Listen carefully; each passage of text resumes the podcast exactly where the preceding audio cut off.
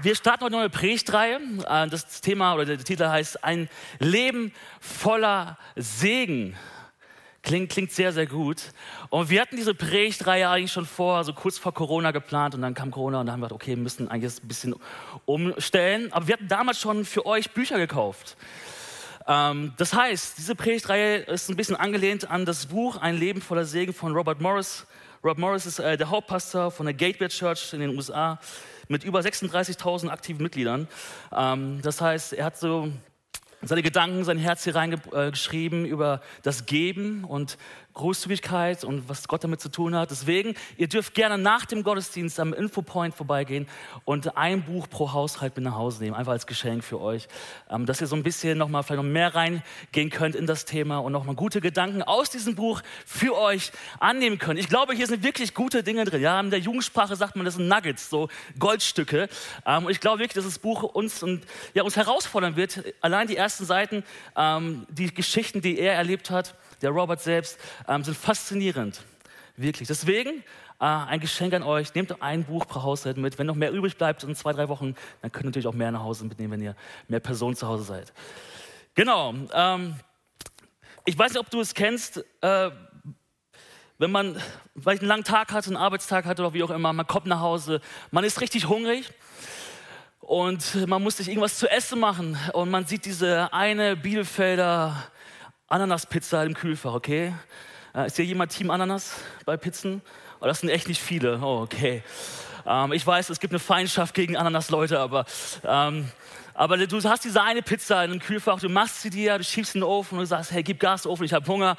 Ähm, und, und sie ist fertig, du servierst sie dir und du willst gerade anfangen und dein Ehepartner kommt rein und sagt, oh Schatz, darf ich die Hälfte haben?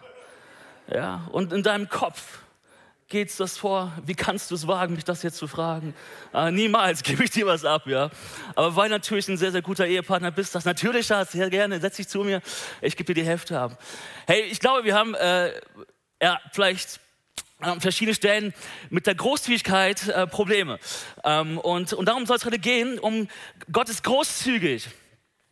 Und ähm, so wie das Thema auch schon ist, oder die Predigtreihe heißt, ein Leben voller Segen. Wie leben oder wie erleben wir ein Leben voller Segen? Und man muss eigentlich da anfangen, ja, dass wir, dass wir bei Gott anfangen müssen. Ja, wir müssen bei Gott anfangen. Es beginnt bei Gott. Es beginnt mit Gott, wenn wir über dieses Thema sprechen, weil Gott ein großzügiges Herz hat. Wir lesen das in Apostelgeschichte.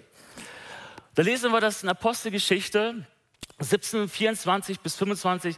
Meine Botschaft handelt von dem Gott, der die ganze Welt mit allem, was darin geschaffen, was darin ist, geschaffen hat. Er, der Herr über Himmel und Erde, wohnt nicht in Tempeln, die von Menschen erbaut wurden. Er ist auch nicht darauf angewiesen, dass wir Menschen ihm dienen. Nicht er ist von uns abhängig, sondern wir von ihm.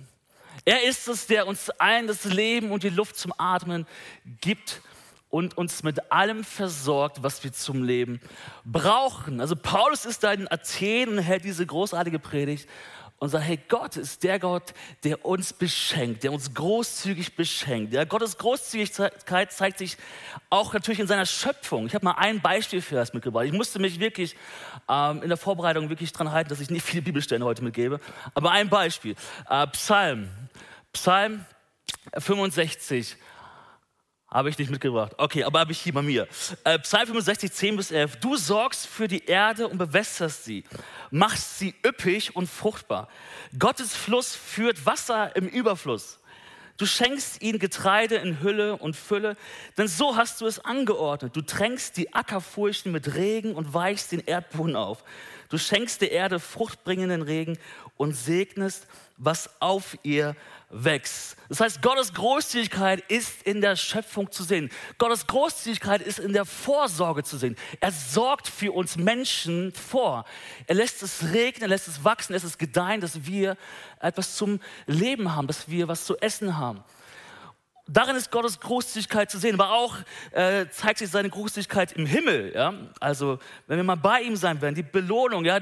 der, der neue Himmel, die neue Erde, die Wohnung, die für uns vorbereitet wird. So, Gott ist großzügig, auch in diesem Aspekt. Gott ist großzügig, ähm, natürlich in seinem Rettungsplan. Er hat seinen Sohn Jesus gesandt ähm, für uns. Und aus Barmherzigkeit ja, gegen uns, gegenüber uns Sündern. Ja, Erlösung von Tod ähm, durch Jesus Christus. Und äh, sein Geschenk ist das ewige Leben. Gottes Großzügigkeit zeigt sich in unserem Glaubensweg. Ja, der Heilige Geist ist gekommen auf uns. Gott hat den Heiligen Geist gesandt, nachdem Jesus aufgefahren ist und, und er schenkt seinen Geist. Und der Geist Gottes wohnt in uns, wenn wir an Jesus Christus glauben und er entfaltet Dinge in uns. Ja, die, die Gaben schenkt er, die Frucht wächst in uns. Ähm, er ist unser Beistand. Er schenkt uns Weisheit, wenn wir die Bibelstelle nehmen, Jakobus. Trost, Kraft, Ermutigung. Gott ist großzügig mit, oder in unserem Glaubensweg, in unserem Leben. Und Gottes Großzügigkeit zeigt sich in der Art und Weise, wie er mit seiner Schöpfung umgeht. Jesus hat in Matthäus 20 einen, äh, ein Gleichnis erzählt von einem Besitzer, der einen Weinberg besitzt und der Arbeiter gesucht hat. Der Weinbergbesitzer geht los, findet schon ganz früh am Morgen Arbeiter, die sagen, okay, ich arbeite für dich, für diesen Tageslohn. Und dann kommt die Frühstückspause, 9 Uhr, ähm, und der, der, Besitzer geht wieder los, sucht noch weitere Arbeiter, die auch dann äh, für seinen Weinberg arbeiten. Und dann geht es so weiter nochmal um... Ähm, um 15 Uhr noch mal eine Runde, hey, sind da noch Arbeiter, die, die ich nehmen kann für meinen Weinberg, die etwas verdienen wollen? Und auch um 17 Uhr, auch noch mal eine Runde kurz vor Feierabend, findet er noch mal Leute, die für ihn arbeiten. Und, ähm, und dann kommt die Entlohnung. Und am Abend der Entlohnung ähm, gibt der Verwalter von diesem Besitzer allen Arbeitern denselben Tageslohn.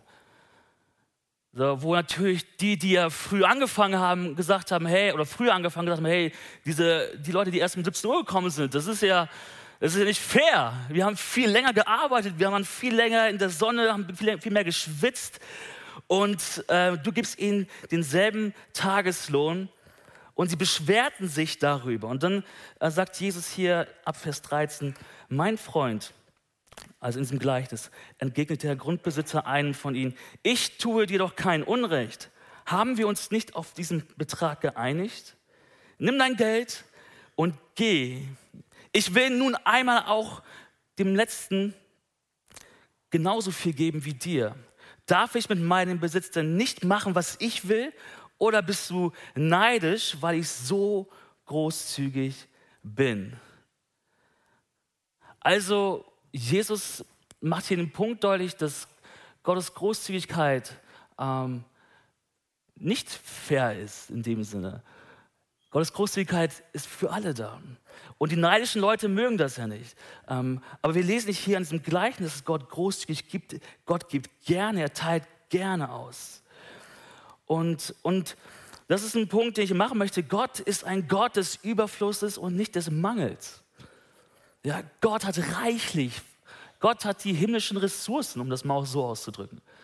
Er ist die Quelle. Er hat gesprochen, die Welt entstand.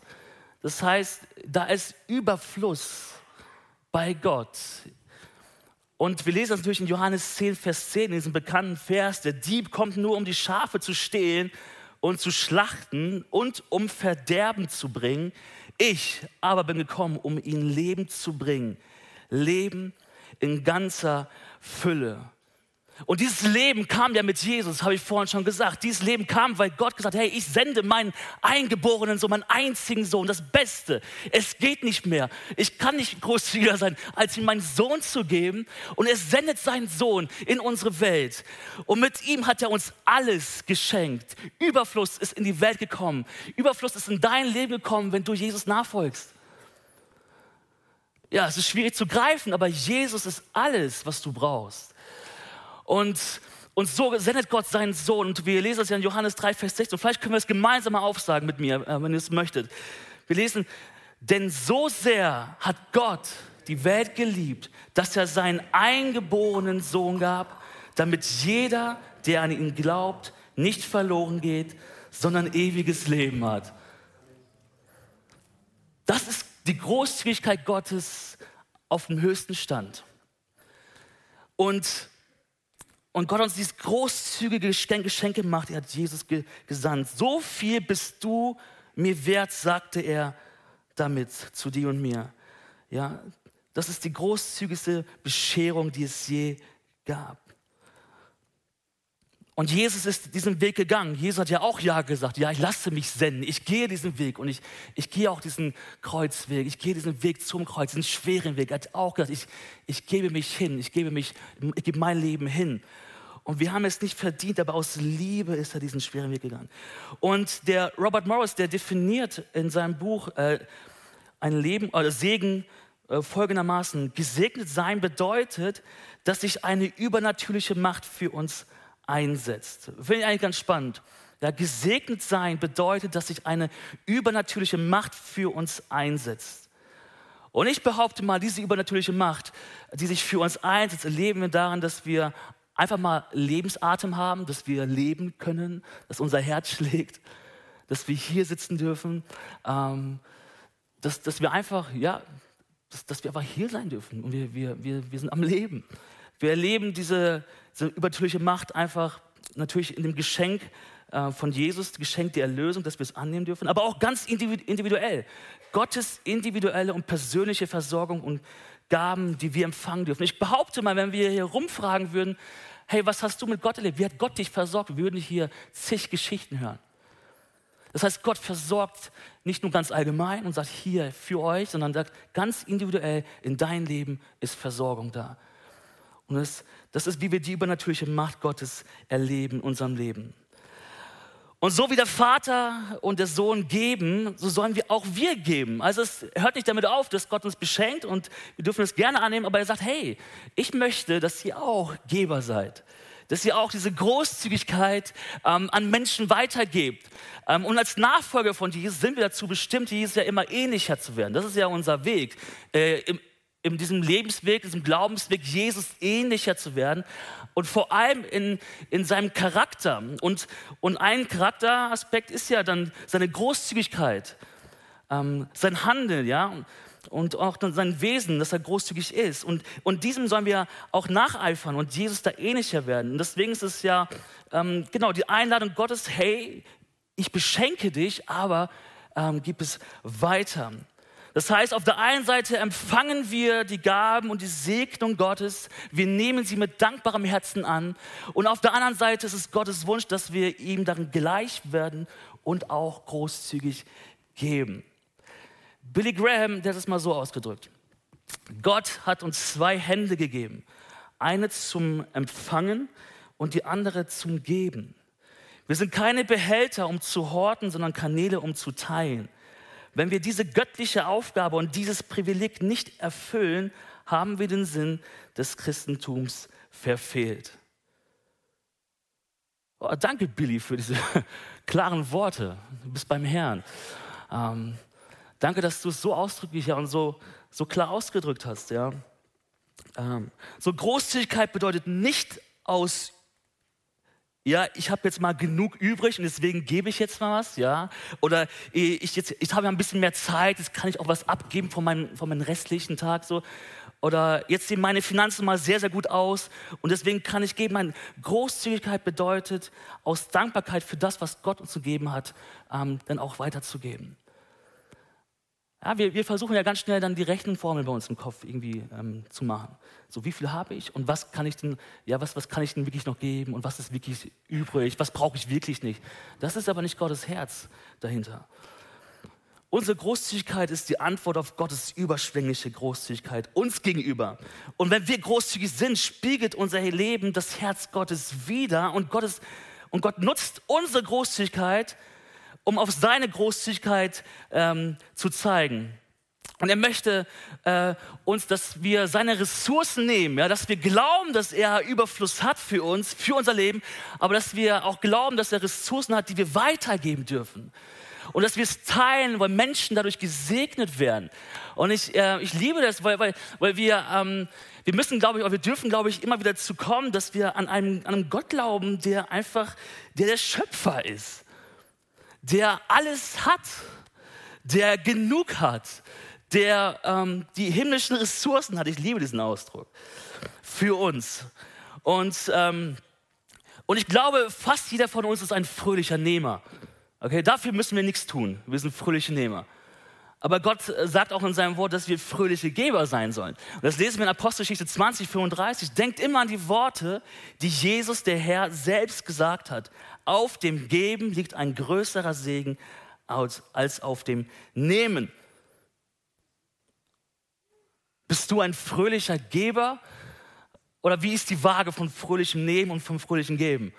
Ähm, und ich glaube, das Wissen darüber, dass ich ein Kind Gottes bin und dass mein Vater im Himmel nicht nur eine ausgedachte Figur in meinem Kopf ist, sondern der allmächtige, allgegenwärtige und allwissende, der Himmel und Erde gemacht hat. Dieses Wissen darf in mir ein so großes Vertrauen in seine Versorgung mir gegenüber wecken, dass ich nicht nur die eine Hand öffne des Empfangens, sondern die andere Hand öffne des Gebens. Und man kann es auch verkürzt ausdrücken, wir empfangen mit dankbarem Herzen, umgeben mit großzügigem Herzen. Ja, Dankbarkeit ist die Aufnahme, aber Großzügigkeit ist die Ausgabe. Wir empfangen dankbar, dankbar, aber wir geben. Wir geben großzügig. Und Dankbarkeit ist der Weg zur Großzügigkeit. Alles, wofür wir nicht dankbar sind, nehmen wir als selbstverständlich hin. Und deswegen lädt uns Gott immer ein, hey, Dankbarkeit zu üben, dankbar zu sein in allen Sachen, in allen Lebensumständen. Weil wir dann Dinge auch wertschätzen, weil wir dann hinter dieser Gabe den Geber sehen, sagt Bonhoeffer. Ja, wir sehen hinter der Gabe den Geber, wenn wir dankbar sind. Deswegen ist Dankbarkeit der Weg zur Großzügigkeit. Und mein zweiter Punkt ist, man muss nicht reich sein, um großzügig zu sein. Man muss nicht viel geben, um großzügig zu sein. In Lukas 21, 1 bis 4, da lesen wir eine bemerkenswerte Geschichte. Während Jesus im Tempel war, sah er zu, wie die reichen Leute ihre Spenden in den Opferkasten legten. Da kam eine arme Witwe und warf zwei kleine Münzen ein. Ich versichere euch, sagt er, diese arme Witwe, Witwe hat mehr gegeben als alle anderen. Denn jene geben nur einen Bruchteil von ihrem Überfluss, sie aber, arm wie sie ist, gab alles, was sie besaß. Also hier unterscheiden sich die Ansichten Jesu von denen ähm, der Welt. Also als die Reichen von seinen Augen das spendeten, schlich sich so eine Witwe vorbei und legte zwei kleine Münzen hinein. Unbedeutend, eine kleine Summe, nicht viel für, also in, in der Perspektive von den Reichen ähm, oder vielleicht von den Menschen grundsätzlich, die da unterwegs waren. Nicht viel. Aber Jesus sieht das Herz. Er sieht das Herz. Jesus, bei Jesus war das nicht wenig. Diese arme Witwe hat mehr gegeben als alle, als alle anderen. Und trotz des kleinen Betrags steht sie für Jesus ganz oben auf der Liste der Großzügigkeit. Und deswegen ähm, sagt mir diese kleine Geschichte, die Jesus hier so, oder die, die hier steht in Lukas Evangelium ähm, über Jesus, dass, dass es immer um unser Herz geht. Ja, willkommen im Christentum. Es geht um unser Herz. Es geht darum, was hier passiert.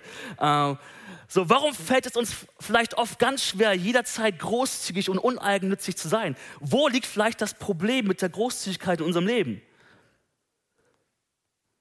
Ja, ich glaube, weil hier in uns ein Kampf tobt. Äh, ein Kampf. Wir haben, einem, wir haben mit einem egoistischen Herzen zu kämpfen. Immer wieder kommt das eigene Ich, unser Ego, zum Vorschein und sagt, ich will den ersten Platz haben, ähm, ich, will, ähm, ich will Aufmerksamkeit haben und ich will gefüttert werden. Ja, der Egoismus fördert, schützt und versorgt sich selbst. Und das ist so, wo, wo wir hier einen Kampf haben, glaube ich, im Herzen zu sagen, nein, nicht mein Ego, nicht ich, sondern Jesus. Ja. Jesus soll diesen Platz einnehmen. Nicht meine menschliche Natur soll groß werden, sondern der Geist Gottes soll in mir ähm, das hervorbringen, was, was Gott tun möchte, was er in mir bewirken möchte so der Egoismus versucht, Gottes Platz in unserem Leben einzunehmen. Und wir müssen uns damit auseinandersetzen. Wir dürfen nicht einfach sagen, ja, so bin ich halt. Hey, ich glaube, das ist ein Kampf hier drin. Ein Kampf darum, wer den Platz bekommt im Herzen und wer das Sagen hat, wenn es um das Geben geht. Weil der Egoismus wird immer sagen, behalte doch. Das ist, das ist zu viel. Das brauchst du alles für dich selbst.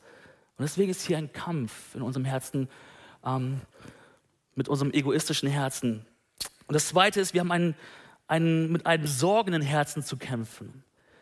Nicht nur mit einem egoistischen, sondern mit einem sorgenden Herzen zu kämpfen. Wir sind besorgt, dass wenn wir uns nicht zuerst um, um unsere eigenen Bedürfnisse kümmern,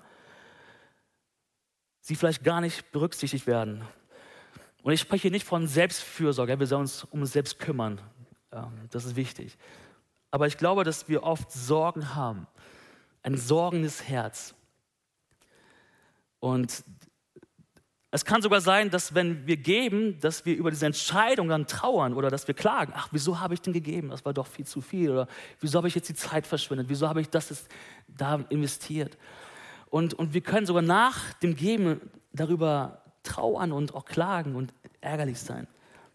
Also vor dem Geben kann uns unser Egoismus angreifen, nach dem Geben kann uns Ängste und Sorgen überfallen. Es ist ein Kampf, Freunde. Ein Kampf um Großzügigkeit.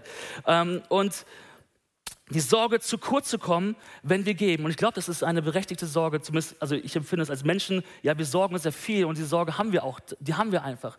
Und trotzdem ähm, ist es erstaunlich, wie, wie, wie Jesus eigentlich ganz klar darauf eingeht, auf Sorgen und auf Prioritäten. Und ich möchte einfach auf Matthäus 6, 31 bis 33 ähm, die Verse vorlesen. Da sagt Jesus, hört auf, euch Sorgen zu machen um euer Essen und Trinken oder um eure Kleidung? Warum wollt ihr leben wie die Menschen, die Gott nicht kennen und diese Dinge so wichtig nehmen? Euer himmlischer Vater kennt eure Bedürfnisse. Macht das Reich Gottes zu eurem wichtigsten Anliegen.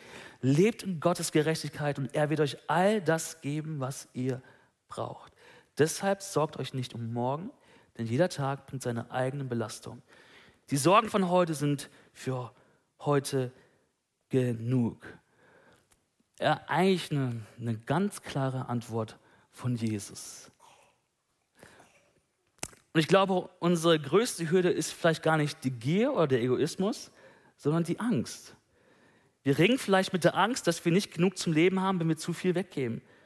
Ja, und, und jeder Wunsch, großzügig zu sein, kann, kann mit so einem Impuls von Angst einhergehen okay, wenn ich jetzt gebe, dann kommt an, dann hast du einen Impuls von Angst, von Sorge. Und ich glaube, das ist auch erstmal irgendwie menschlich, aber, aber ich glaube, dass, ähm, dass Gott darauf eingeht, dass Jesus auf diese Angst eingeht. Und Jesus in seiner Weisheit geht auf diese Angst ein, die wir verspüren, wenn wir vielleicht geben wollen, wenn wir großzügig sein wollen, aber unsere Angst über uns überfällt. Und er hat dieses Ökosystem seines Reiches so eingerichtet, ja, dass es zu unserem Gunsten wirkt, wenn wir die Angst nach, durch Großzügigkeit ersetzen. Wenn wir anfangen zu sagen, Reich Gottes Nummer eins, ähm, und, und wir daran glauben, dass, dass das Reich Gottes, das Ökosystem des Reiches Gottes so funktioniert, dass Gott uns genug gibt, auch wenn wir geben, ähm, dann dürfen wir ganz, ganz fröhlich geben. Weil wir daran glauben, dass das Reich Gottes, in dem wir erleben, ähm, uns genug geben wird durch den Herrn Jesus Christus.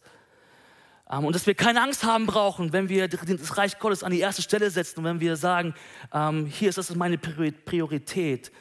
Ähm, und Gott, du versorgst mich.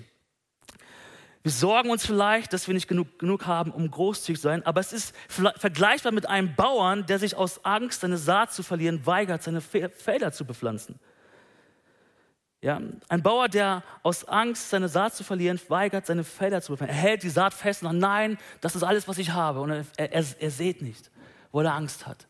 Und ich glaube, diese Angst begegnet Jesus hier in diesen Versen. Ja, wenn wir Gottes Reich zu unserer Priorität machen, wird er uns alles geben, was wir zum Leben brauchen. Und der, dieser Glaube daran überwindet Angst. Ähm, Angst, zu kurz zu kommen, zu kurz zu kommen bei Gott. Angst, nicht genug zu haben, wenn wir, wenn wir für Gott leben, wenn wir für Gott auch ähm, uns investieren, in sein Reich investieren. Und ich bin so dankbar für die Botschaft des Evangeliums, die kraftvolle, weil äh, diese Botschaft kann unser Herz verändern. Ich habe davon gesprochen, von diesem egoistischen, von diesem sorgenden Herzen. Aber ich glaube zutiefst, dass die Botschaft des Evangeliums unser Herz verändern kann. Ja, von einem egoistischen und sorgenden zu einem dankbaren und großzügigen Herzen. Das ist mein Gebet für mich. Ja, von einem egoistischen und sorgenden zu einem dankbaren und großzügigen Herzen. Und wenn wir aus dem fröhlichen, wenn wir aus einem fröhlichen, von der Gnade verwandelten Herzen geben, wird der Herr uns mehr zurückgeben, als wir geben. Und hier geht es nicht um das Wohlstandsevangelium, das behauptet, wenn ich gebe, werde ich materiell reich. Es geht um die Art und Weise, wie Jesus unsere Angst begegnet, dass es uns nie an dem fehlen wird, was wir brauchen, wenn wir großzügig mit seinem Anliegen umgehen und sein Reich, Gott, sein Reich an die erste Stelle setzen. Ja, Jesus begegnet deine Sorge und deine Angst. Er will sie begegnen, weil er weiß, Großzügigkeit wird dein Leben freisetzen, wird dein Glaubensleben äh, nach vorne bringen. Und, und so segnet uns Gott weil er Freude hat, mit uns zusammenzuarbeiten.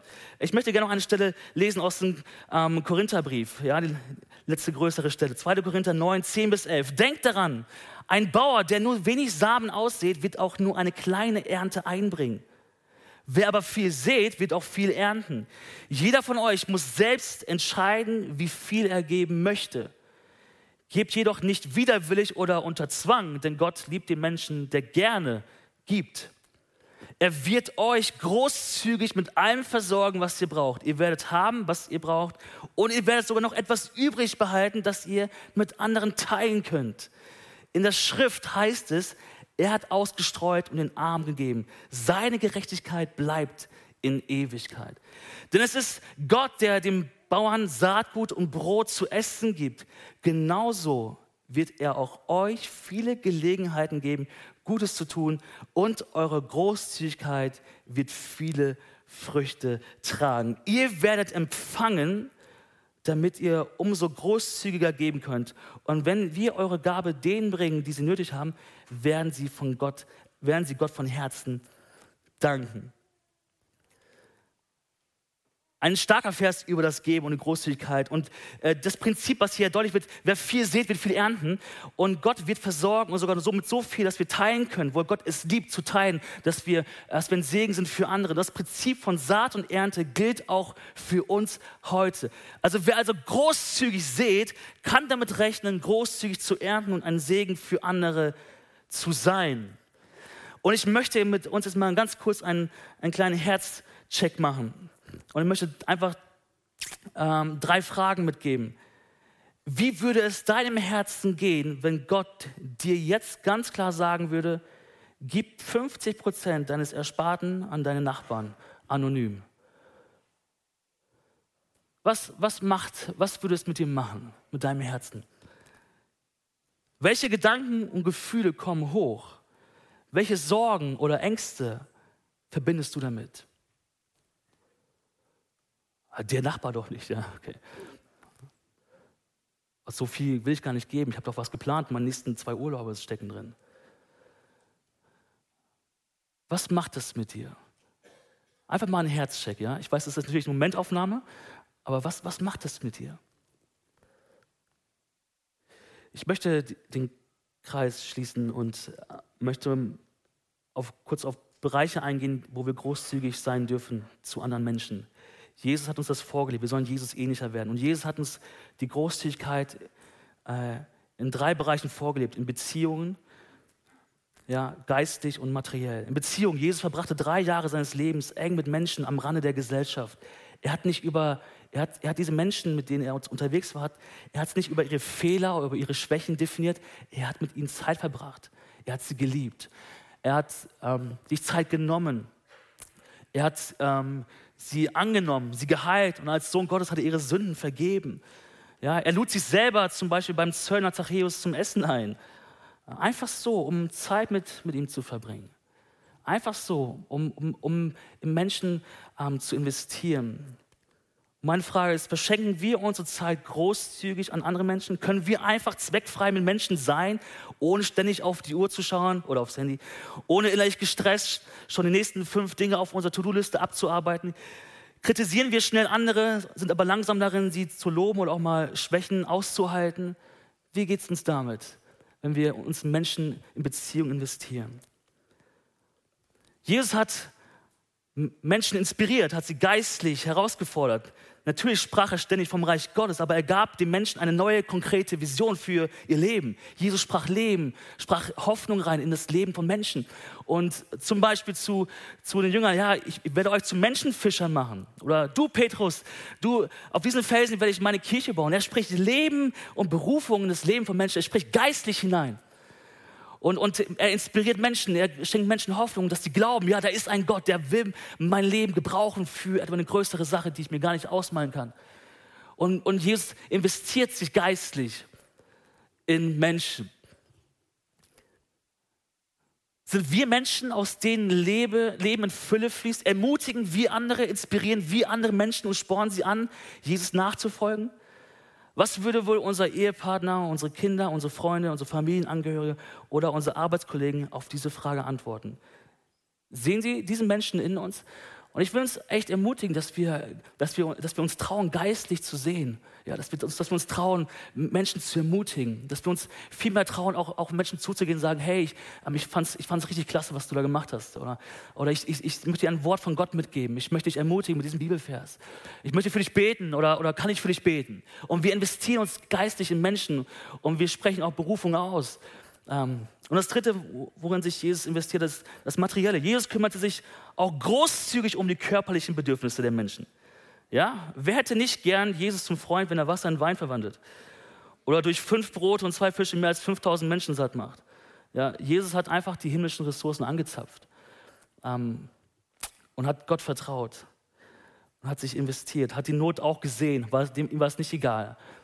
Und er hat dem Vater im Himmel gedankt und, und es ist passiert, die Wunder passieren oder die Versorgung passiert. So sind wir Menschen, die sich körperlich, sich der körperlichen, materiellen Nöte anderer Menschen annehmen, die andere gerne einladen oder gerne mal einen ausgeben, die anderen Menschen ohne Grund mal ein Geschenk machen. Wenn unser Geldbeutel sprechen könnte, was würde er antworten? Und ich möchte ähm, zum Schluss kommen und ich möchte das zusammenfassen und ich möchte sagen, dass ich glaube, dass wir ein Leben voller Segen leben können, wenn wir Dankbarkeit aufnehmen und Großzügigkeit ausgeben. Wenn wir Dankbarkeit einatmen und Großzügigkeit ausatmen. Ähm, wir hören nächste Woche noch, nächste zwei Wochen haben wir noch natürlich auch über Prinzipien so. Ähm, ich glaube auch zutiefst an göttliche Prinzipien. Aber ich glaube, es fängt damit an, dass wir mit dankbarem Herzen das aufnehmen, was Gott uns schenkt und sagen, Gott, ich möchte das nicht für mich behalten, ich möchte die andere Hand öffnen, ich möchte, dass es weitergeht. Das ist auch ein Prinzip, aber dass wir da anfangen, uns zu überprüfen, was macht das mit meinem Herzen, wenn ich gefordert bin, wenn ich geben darf. Ähm, weil ich glaube, das ganze Thema hängt ganz stark mit der Frage ähm, zusammen, will ich mein Leben kontrollieren oder will ich es loslassen? Bin ich ein fröhlicher Nehmer, nur ein fröhlicher Nehmer und häufe alles an? Oder bin ich ein fröhlicher Geber und erlaube Gott, dass er meine Großzügigkeit benutzt, damit andere gesegnet werden? Will ich alles selbst in der Hand halten und überwachen oder lasse ich los und lege es in Gottes Hände? Und es hat hier ganz, ganz viel damit zu tun. Will ich mein Leben kontrollieren? Will ich Dinge anhäufen? Vertraue ich darauf? Ist das meine Sicherheit? Ist das mein, meine Priorität? Ja? Oder sage ich, Gott, ich will das alles loslassen, damit ich nah bei dir bin und ich sagen kann, ich lebe aus deiner Fülle, aus deiner Versorgung. Weil so, sobald du anfängst, Kontrolle auszuüben über das, was du besitzt, wird das, wird das dich definieren wollen. Es wird dir sagen wollen, hey, okay, ich habe das, deswegen bin ich auch so. Und wenn Dinge wegbrechen, dann bist du nicht mehr. Und, und wir verlernen aus der Abhängigkeit zu, zu Gott zu leben. Und Gott wünscht sich so sehr, dass wir in der Abhängigkeit zu ihm leben, auch bei dem Thema Versorgung. Ähm, und dass wir sagen, hey, das ist mir nicht so wichtig. Ja, ich bin dankbar dafür, aber Gott, ich, ich will hier sein bei dir, wo ich einfach in dieser Spur lebe, dass ich von dir abhängig bin. Ja, das ist gut, was da ist und das ist schön, aber Kontrollierst du oder lässt du los? Eine ganz einfache Frage, die unser Herz trifft, glaube ich. Und, und das gibt der Frage einher, eigentlich, Herr Jesus, vertraue ich dir, dass du genug bist für mich? Das ist die Folgefrage. Weil ich glaube, wenn du diese Frage mit Ja beantworten kannst, dann wirst du es immer wieder schaffen, zu Gott zu kommen. Sagen, Gott, ich, ich vertraue dir in meinem Leben. Wenn du diese Frage nicht mit Ja beantworten kannst, dann wirst du immer versuchen, diesen Punkt hier einzufangen und das um zu umarmen und das festzuhalten. Ist Jesus genug für dich? Ist Jesus genug für dich? Habe ich, habe ich das Vertrauen, dass er genug ist? Ja, wie sieht meine Lebensgleichung aus? Jesus plus. Unten unterstrich, ja, Lücke, gleich alles. Jesus plus. Jesus plus Erspartes, Jesus plus Job, Jesus plus ähm, mein, meine, meine Anlagen, Jesus plus mein Haus, Jesus plus mein Auto. Ja, ich weiß, das sind alles so klassische Dinge, aber das ist das, was uns ja tagtäglich be begegnet. Jesus plus gleich alles? Oder kannst du wirklich sagen, Jesus plus nichts gleich alles? Boah, das ist, das ist 100% loslassen. Und ich weiß, das ist nicht hier easy, okay, heute, also heute kannst du eine Entscheidung treffen, auf jeden Fall. Aber das ist, das ist gelebte Nachfolge. Da zurückzukommen und sagen, Jesus plus nichts. Ich will dieses Nichts wirklich stehen haben. Ich, ich will da nicht etwas reinpacken. Ich will das nicht füllen mit Dingen. Sondern ich will sagen, Jesus, wirklich, du allein bist genug für mich. Ja, ich nehme dankbar an, was du mir gibst, aber du allein bist genug für mich. Und ich will dir sagen, ähm, und die Band kann nach vorne kommen. Nee, ja nicht. Abendmahl haben wir gleich. ähm, aber ich will sagen, letzten Punkt, Gnade ist eine furchtbare Mathematik.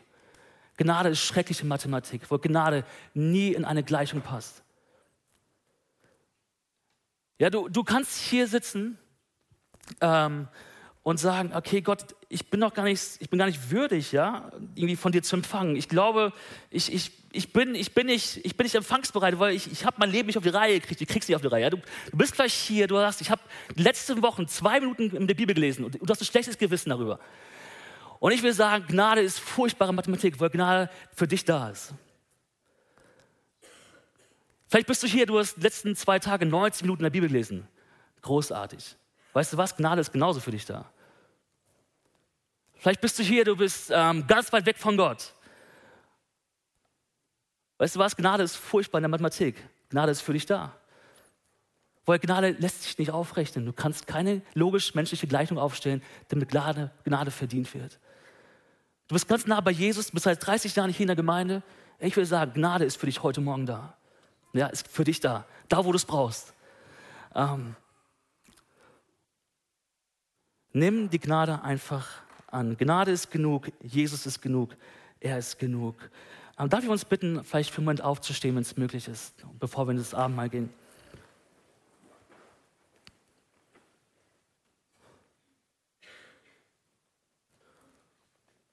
Es beginnt mit unserem Herzen. Es beginnt da, wo, wo alles beginnt. Ähm, und vielleicht, vielleicht können wir im Moment unsere Augen schließen. Ich möchte uns einladen, dass wir uns einen Moment Zeit nehmen, dass der Heilige Geist uns da überführen darf, wo wir stehen.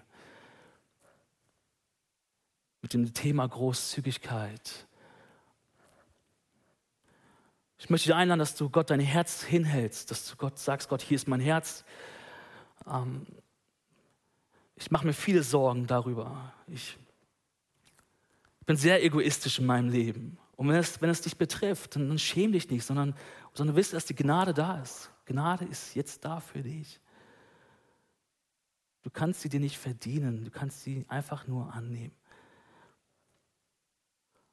So, Heiliger Geist, ich lade dich ein, dass du gerade jetzt hier reingehst, auch mein Herz prüfst, unsere Herzen prüfst und ganz klar zeigst, wo wir stehen. Zeigst, wo wir, wo wir kontrollieren wollen, wo wir an Dingen festhalten, die uns, die uns irgendwie ja, eine Sicherheit geben sollen, die uns irgendwie auch definieren dürfen und sollen. Gott, ich bete, dass wir in der Nachfolge zu dir loslassen, immer ein Stückchen mehr, immer ein bisschen mehr. Dass wir zu der Gleichung hinkommen, Jesus plus nichts ist gleich alles. Gott, hilf uns, diesen Weg zu gehen. Und der ist oft schwierig, weil wir in der, eher im Alltag damit konfrontiert sind, mit diesen Themen. Aber ich, ich bete Gott, dass du unser Herz davor bewahrst, dass es egoistisch wird, dass es sich aufsaugt mit Sorgen, mit Ängsten, sondern weil du es ja frei gemacht hast davon. Du hast uns frei gemacht von unserem eigenen Ich. Du hast uns neues Leben geschenkt, neue Identität. Du hast uns frei gemacht von Sorgen und Ängsten. Und immer wieder dürfen wir auch das bei dir abladen. Dafür danke ich dir auch. An diesem Morgen dürfen wir zu dir kommen und unsere Sorgen, Ängste, unser Ego an dein Kreuz bringen. Und da ist Freiheit. Gott, so möchten wir auch jetzt im Abendmahl an das erinnern, was du geschenkt hast, was du gegeben hast, dich selbst. Und dann daran erinnern und diese Freiheit wirklich für uns annehmen. Dich erheben, damit dich groß machen. Deine Gegenwart darin erleben, wenn wir das Brot teilen, wenn wir diesen, aus dem Kelch trinken. Gott, und erwarten, dass du uns versorgst. Unsere, unsere Bedürfnisse im Herzen, unserer Seele, aber auch unsere körperlichen, materiellen Bedürfnisse. Gott, wir vertrauen dir. Wir vertrauen dir. Wir möchten Dankbarkeit einatmen, Großzügigkeit ausatmen. Amen. Amen.